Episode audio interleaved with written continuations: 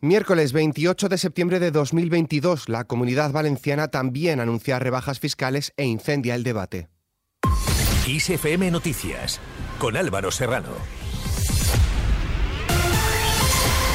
El presidente de la Generalitat Valenciana, Chimo Puig, ha anunciado tres medidas fiscales de calado que beneficiarán de forma directa a 1.344.000 valencianos, es decir, todos los que cobran menos de 60.000 euros y que representan el 97,4% de los contribuyentes en esta comunidad. El portavoz del PSOE en el Congreso, Pachi López, ha cuestionado la deflactación del IRPF al comentar que depende de cómo se hagan estas medidas y que no le gustan las competiciones a la baja. Desde el Partido Popular en este anuncio una rebelión en las filas del PSOE porque los varones empiezan a sumarse a las recetas de Alberto Núñez Feijo. Escuchamos a Feijo.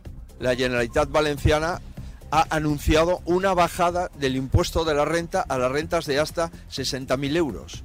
Sería razonable que tuviesen como mínimo un poco de coherencia y que no digan una cosa a 100 kilómetros y otra la contraria. Que no descalifiquen al Partido Popular por las cosas que están haciendo los gobiernos autonómicos del Partido Socialista. No tiene ningún sentido, insisto, vivir en esta situación. También se ha pronunciado al respecto Joan Baldoví, diputado de Compromís en el Congreso, haciendo distinción entre la medida del Partido Popular y la tomada en la comunidad valenciana. En esta carrera alocada del Partido Popular para bajar los impuestos, primero recordar dos cosas. El mensaje de Bruselas en el que le recuerda que puede ser más útil dar apoyos a las familias y a las empresas que bajar el IVA. Creo que es un mensaje importante y está en la línea de lo que va a hacer el gobierno del Botanic. Va a haber una rebaja en el IRPF, sobre todo para las rentas más bajas, y que además será progresiva en la medida que cuanto menos se gane, más gente podrá beneficiarse. Por su parte, el Parlamento andaluz aprueba hoy la rebaja fiscal que ha desencadenado varias reducciones impositivas anunciadas por comunidades del Partido Popular. Como respuesta, la ministra de Hacienda y Función Pública, María Jesús Montero, ha advertido de que las bajadas fiscales que han iniciado comunidades autónomas gobernadas por el Partido Popular provocan dumping fiscal y que otras autonomías se ven forzadas, obligadas o invitadas a secundar esta política para no quedar en una posición peor. Así lo ha defendido el secretario de Política del PSOE, Pachi López hay dinero que tiene que estar en el bolsillo de los ciudadanos y ciudadanas, evidentemente, pero hay otro dinero con el que el Estado pone en marcha un estado del bienestar para garantizar que nadie tenga que ser esclavo de la necesidad, para garantizar que las necesidades básicas estén cubiertas en un país como el nuestro. Y eso es un debate fiscal, pero ideológico. O no es ideológico, perdonar el puesto de patrimonio de los ricos. PSOE, Unidas Podemos, Esquerra Republicana, PNV y EH Bildu han rechazado en el Pleno del Congreso una propuesta de Ciudadanos de aprobar la deducción temporal de hasta 400 euros en el IRPF para desgravarse parte de la subida de las hipotecas. En línea con los impuestos, la Organización de Consumidores y Usuarios cree que la subida de la cesta de la compra solo se puede frenar con una suspensión temporal de los impuestos vinculados a la energía y a la alimentación y haciendo compras colectivas para contener los precios de los alimentos saludables.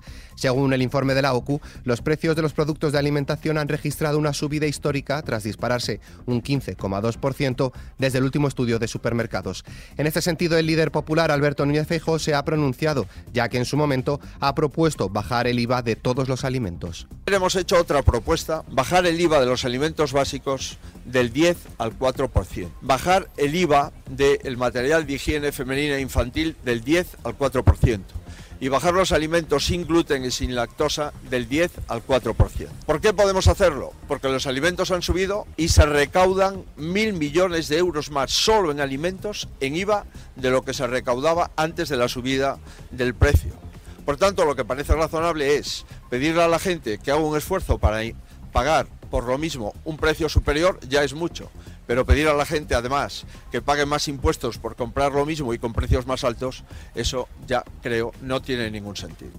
Escuchamos la respuesta de Isabel Rodríguez, portavoz del Gobierno.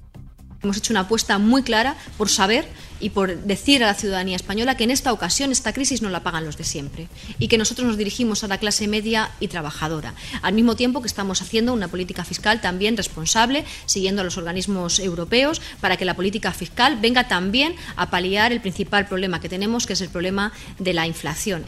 Escuchamos también la respuesta de Íñigo Errejón, diputado de Más País al Partido Popular. Bajarle el IVA a los alimentos significa bajárselo a quienes tienen dificultades, pero también a quienes tienen una situación económica bollante como todas las medidas que hace el Partido Popular. Todas las medidas que hace el Partido Popular, cuando llegan, al, bueno, no que hace porque no hace, pero digamos que propone, cuando llegan parece que son, a priori, ¿quién puede estar en contra de esto? ¿Esto qué significa? Esto significa una rebaja general para todos por igual.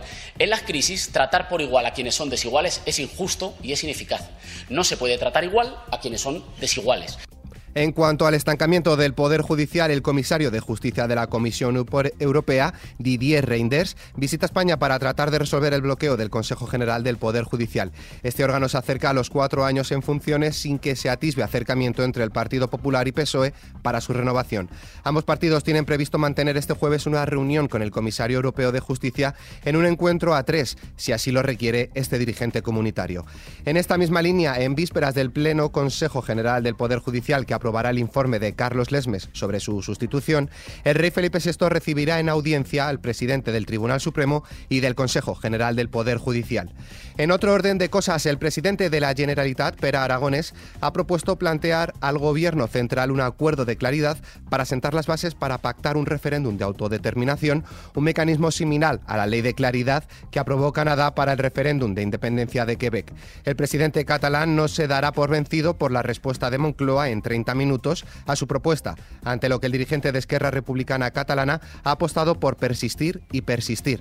Escuchamos la respuesta de Isabel Rodríguez, portavoz del Gobierno. Ellos mantienen sus pretensiones eh, de máximos, que no son en absolutos eh, compartidas por, por el Gobierno, pero creo que en interés de la sociedad catalana lo que ha cambiado desde el año 2017 ahora es que nos hacemos cargo de que tenemos que seguir trabajando por el conjunto de los españoles en nuestro caso y los catalanes en el caso del Gobierno de la Generalitat y avanzar significa normalizar recuperar eh, prioridades. Por su parte, el líder de Junts per Cat en el Parlamento, Albert Batet, ha emplazado al presidente de la Generalitat, Per Aragonés, a que aclare si piensa cumplir el acuerdo de investidura que lo llevó a la presidencia. Todo esto como respuesta a la propuesta del acuerdo de claridad. El Congreso de los Diputados ha decidido no avalar la toma en consideración del proyecto de ley para ampliar el derecho de sufragio activo a los jóvenes de 16 y 17 años. PSOE, PP, Vox y Ciudadanos han rechazado la iniciativa presentada por Esquerra Republicana Catalana. La diputada de esta formación Marque Rosique, ha defendido que la propuesta trata de fomentar la participación política de los jóvenes y equiparar sus derechos y deberes.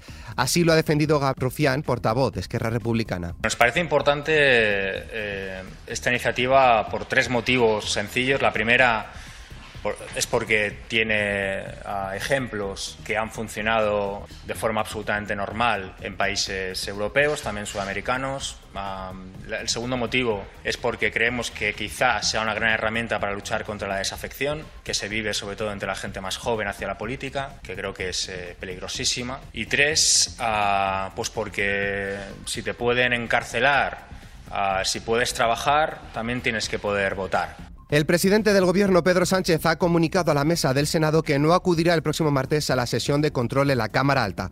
Con esto retrasa el próximo cara a cara con el principal líder de la oposición, Alberto Núñez Feijo, hasta el 18 de octubre. El reglamento no obliga al presidente del Gobierno a someterse al control, pero Sánchez tiene el hábito de acudir al Senado cada mes, sobre todo desde la llegada de Feijo. Por su parte, la ministra de Igualdad, Irene Montero, tendrá que responder en el Pleno del Congreso por sus palabras sobre la sexualidad de los niños, todo a estancias de Vox que tratará a la ministra de dimitir por esas polémicas declaraciones vistas por algunos como educación sexual y por otros como ensalzamiento de la pederastia.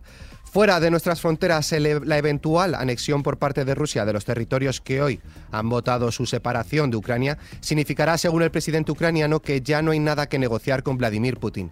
Además, ha añadido que los votantes han sido forzados a votar a punta de pistola. En respuesta, Rusia ha asegurado que se ha celebrado las votaciones de manera totalmente transparente y respetando las normas internacionales. Por su parte, la ONU ha considerado que los referendos no pueden considerarse una expresión genuina de la voluntad popular. El gobierno de Letonia ha decretado el estado de emergencia en la región fronteriza con Rusia en respuesta a la movilización parcial anunciada por el presidente ruso Vladimir Putin. Esta medida pretende proteger la frontera en caso de que más personas intenten ingresar en el país báltico desde el lado ruso.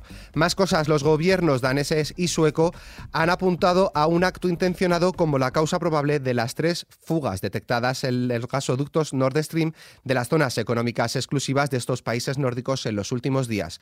Por su parte, la presidenta de la Comisión Europea, Ursula von der Leyen, ha asegurado que en caso de que las tres fugas detectadas en los gasoductos Nord Stream sean una acción de sabotaje, habrá una respuesta fuerte. Y en nuestra hoja cultural,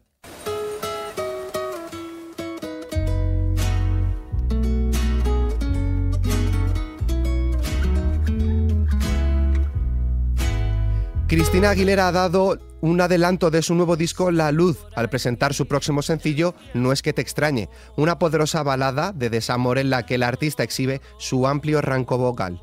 Aunque no lo ha dicho directamente, Aguilera da a entender que la canción está dedicada a su padre, Fausto Aguilera, oriundo de Ecuador.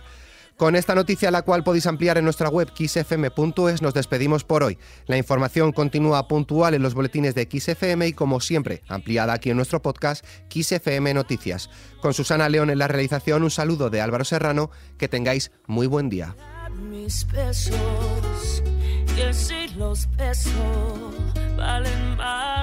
el mis pesos si los pesos